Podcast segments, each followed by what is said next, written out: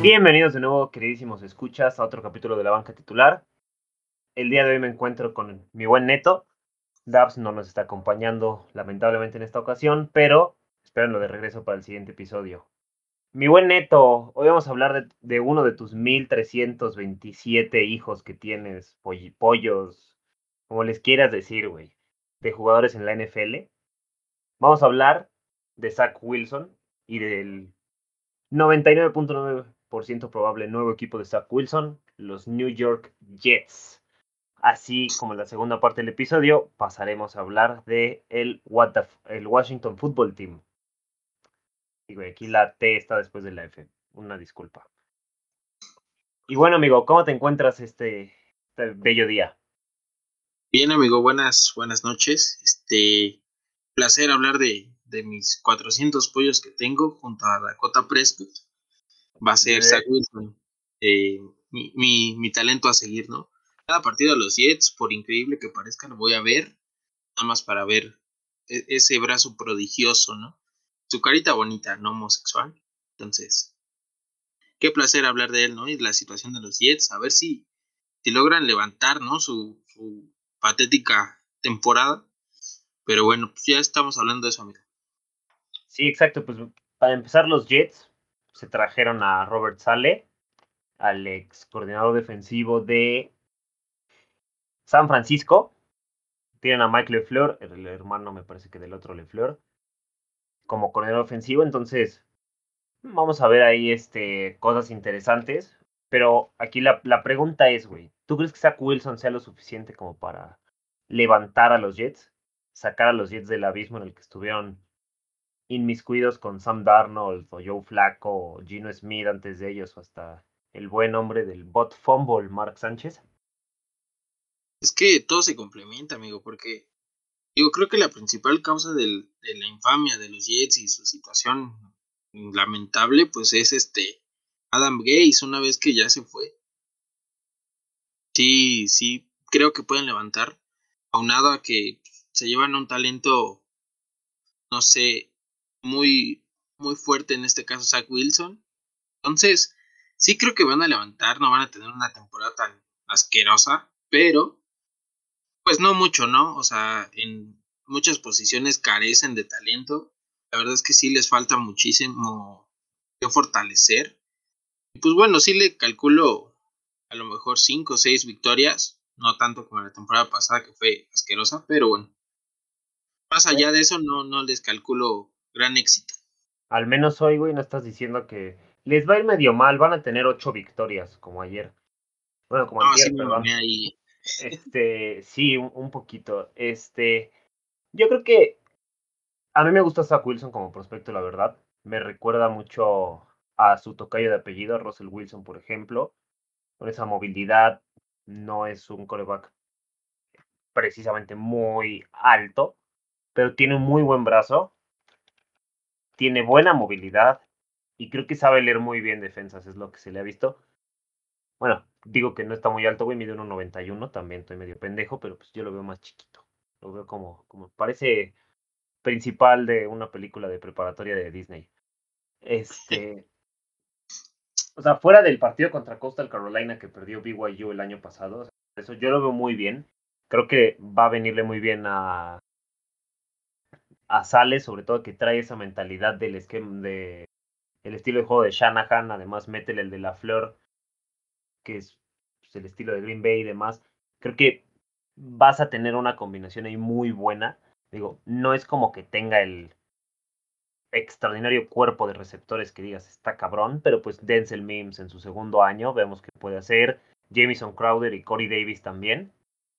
La, donde viene la flaqueza es en, el, en la posición de Tyrant, ¿no? Con Chris Herndon como titular. Se trajeron a Tyler Croft de Buffalo. Entonces, ahí por lo menos algo de ayuda se trajeron. Aquí en Cole de los Jaguars también. Tevin Coleman también es el.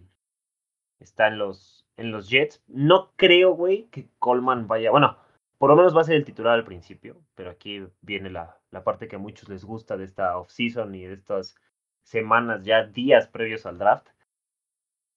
es estos escenarios que te puedes imaginar que pueden pasar en el draft, ¿no? O sea, yo creo que los Jets deberían de ir por un corredor, sinceramente, no en, obviamente no en, con su segunda ronda, algo por el estilo, una tercera ronda tal vez sí. O sea, tienes a Khalil Hilbert de Virginia Tech, que te podría servir bastante bien ahí, que es bueno con las manos para recibir y para correr.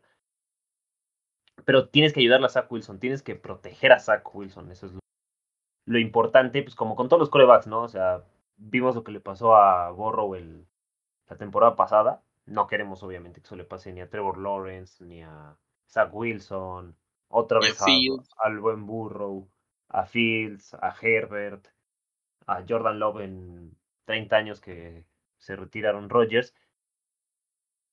Pero necesitas protegerlo. O sea, te trajiste a Dan Finney, por ejemplo, el excentro o guardia de los Chargers. Y pues párale de contar en cuanto a línea ofensiva, porque no te trajiste más. Yo por eso creo que alguien como Wyatt Davis de Ohio State en la segunda ronda les puede servir muy bien para protegerlo por dentro, porque tienes al mejor tackle del año pasado que fue Mekai Beckton. Entonces yo creo que ahí te podría servir bastante bien. Pues para protegerlo, güey, porque la neta, a Wilson lo vas a tener que proteger si no lo van a desmadrar.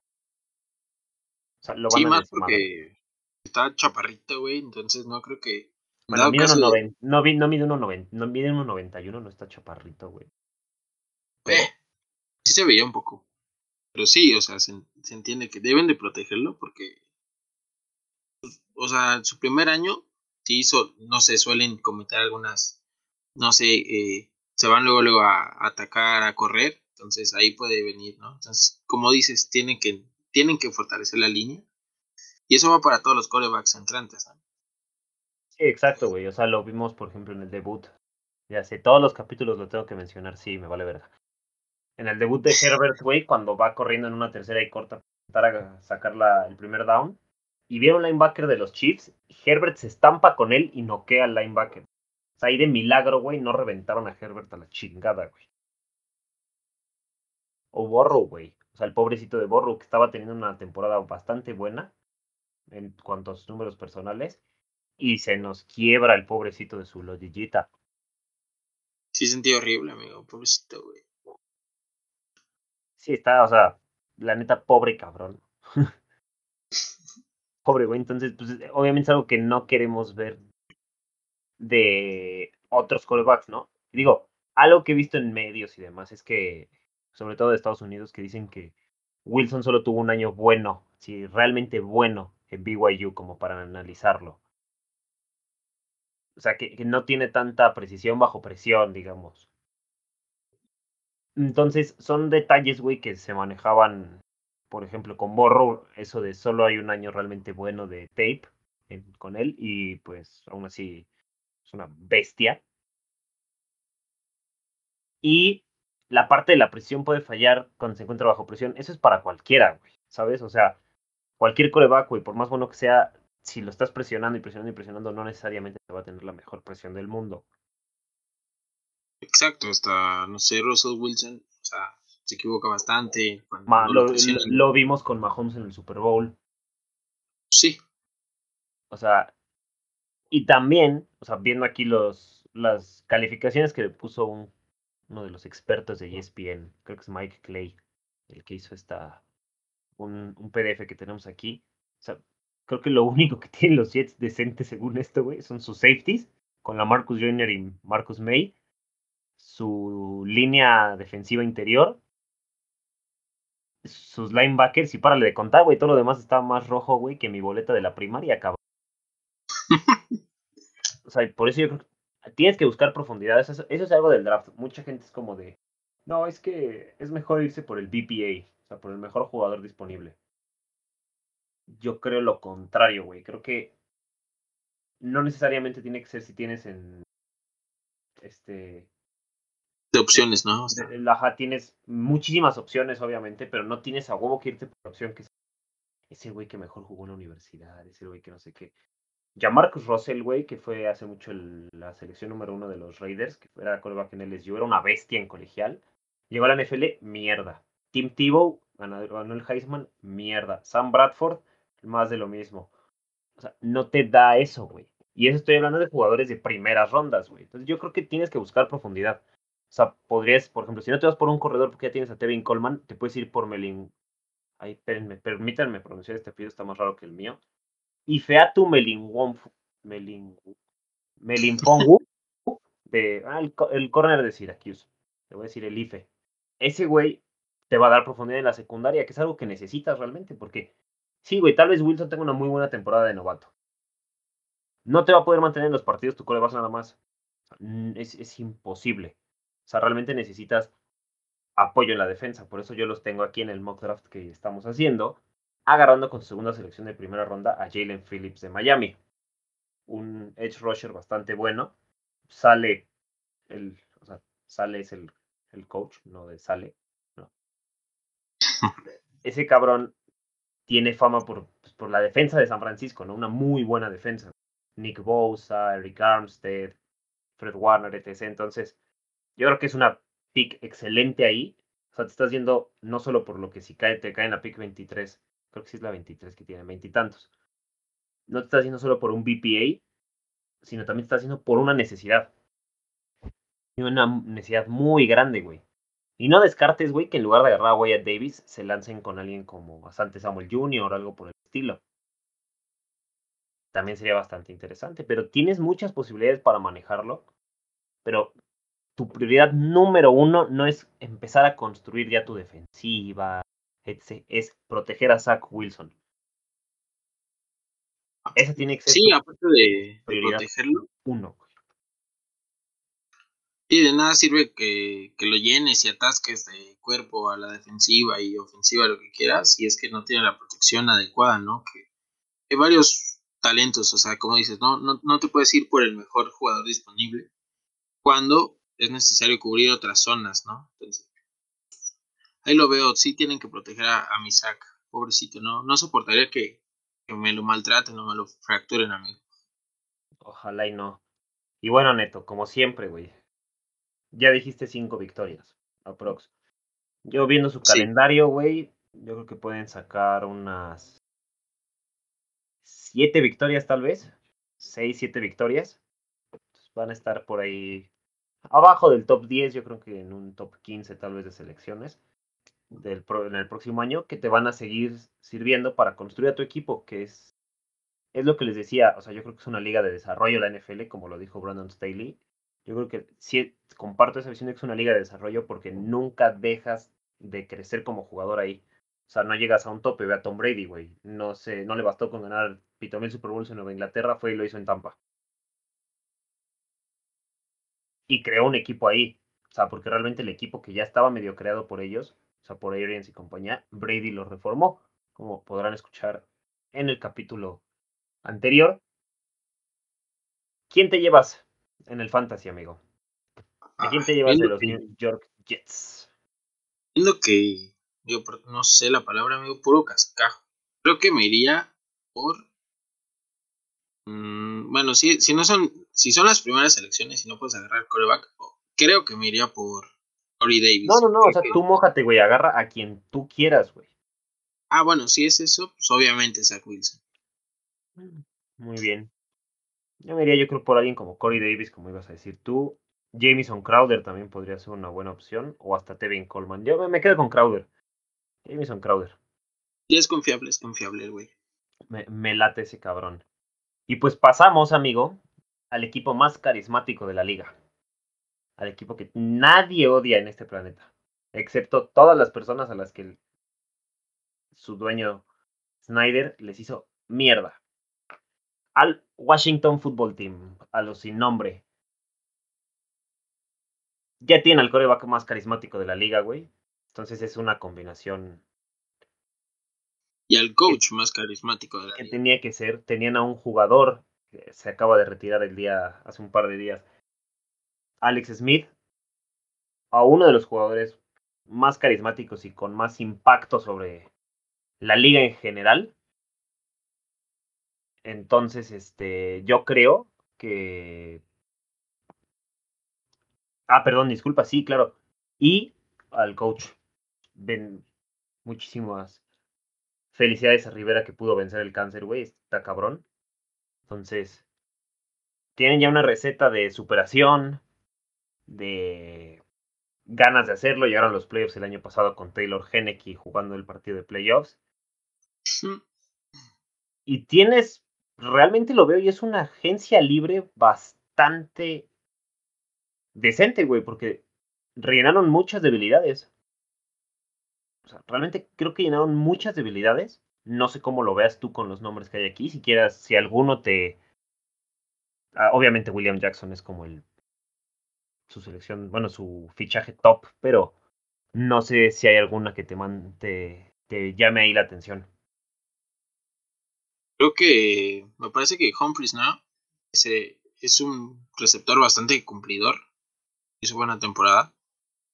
La temporada pasada, entonces, pues sí, hicieron una agencia libre bastante buena. Y obviamente con el carisma andando, el señor Fitzmagic. Creo que para el cuerpo de corebacks que tenían anteriormente es un upgrade muy cabrón. O sea, teniendo a Alex Smith, que bueno, a pesar de que es bueno, en mi parecer, o era bueno, su lesión, ¿no? Pobre, la neta es que todas las jugadas y snaps que se le veía que tenía miedo de que le llegaran todos los defensivos y volverlo a tronar.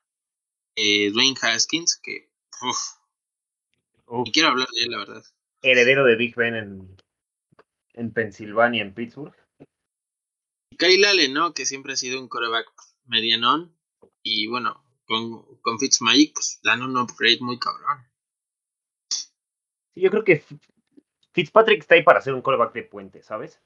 O sea, está ahí para ser el, el puente entre tal vez lo que fue Alex Smith, el tiempo que estuvo en Haskins y demás, y alguien que pueda llegar nuevo, güey. O si se casan con Taylor Heineke, no creo que vaya a ser el caso. Pero lo que hablamos justo antes de empezar el capítulo, más que su ofensiva, que la veo bastante bien, o sea, con Gibson y McKissick de corredores, Terry McLaurin, Cortis Samuel, Adam Humphries. Logan Thomas, que tuvo, bueno, ellos como receptores y Thomas como ala cerrada, que tuvo una muy buena temporada el año pasado. Su defensiva, güey, su defensiva, tiene una defensiva que a la ves por nombres y dices, ay, Excepto la parte de los linebackers, yo creo que los linebackers sí están un poco, un poquito mal, pero eso ya lo veremos cuando lleguemos al draft. Pero, güey, tienes una línea ofensiva interior muy buena con Ionaida, Salen y Payne. Tienes a Chase Young y a Monte Sweat que te llegan por los costados, o sea, la bestia que es Chase Young. Y tienes a Kendall Fuller, a William Jackson, Landon Collins y Kareem Curl en la secundaria. O sea, tienen un grupo de secundaria excelente. Linebackers, me. Y toda su, su línea defensiva, no mames, no mames, o sea, es una defensiva que va a ser top el próximo año, además coachada por Ron Rivera, obviamente. Está cabrón. Sí, de hecho, creo que la temporada pasada la sentía un poco infravalorada, amigo. Eh, análisis que sigo y decían que, tiene un gran futuro esa defensiva, ¿no? poniéndose dentro del top. Entonces, con los nombres que mencionas, sí, la, la verdad es que se ven muy, muy prometedoras. Pues a ver qué hacen, ¿no? Ahorita en esta división que eh, cualquiera puede ganar. Pero pues como dices, tienen unos talentazos. O sea, Chase Young, mamita, ¿eh? No, o sea, realmente, güey, es una defensiva muy, muy buena. La neta, güey, yo la veo como una defensiva así, por nombres nada más. Eh, jodida está en un top 5, güey. Yo creo, o sea, puede ser como en, ese rango de la liga. Si le pones unos linebackers buenos, es top 3, güey. Creo yo, a mi parecer, a mi humilde opinión. Porque safety también tienes muy buenos safeties. Karim Curl en su segundo año pasó bien. Landon Collins, que es cumplidor. Entonces, tienes toda la receta en en la parte defensiva para triunfar, güey. Y aquí es donde viene lo que te decía, güey. Jeremiah Ogusu Karamoa, el linebacker de Notre Dame, yo creo que sería así. Entraría como anillo al dedo para Washington. O sea, creo que podría ser muy bueno. O sea, llegó a jugar en el tape que he visto, llegó a jugar hasta algunas veces corner, güey, por dentro, como slot corner en Notre Dame. Entonces, te da una versatilidad muy, muy, muy buena. te da un juego sin balón muy bueno.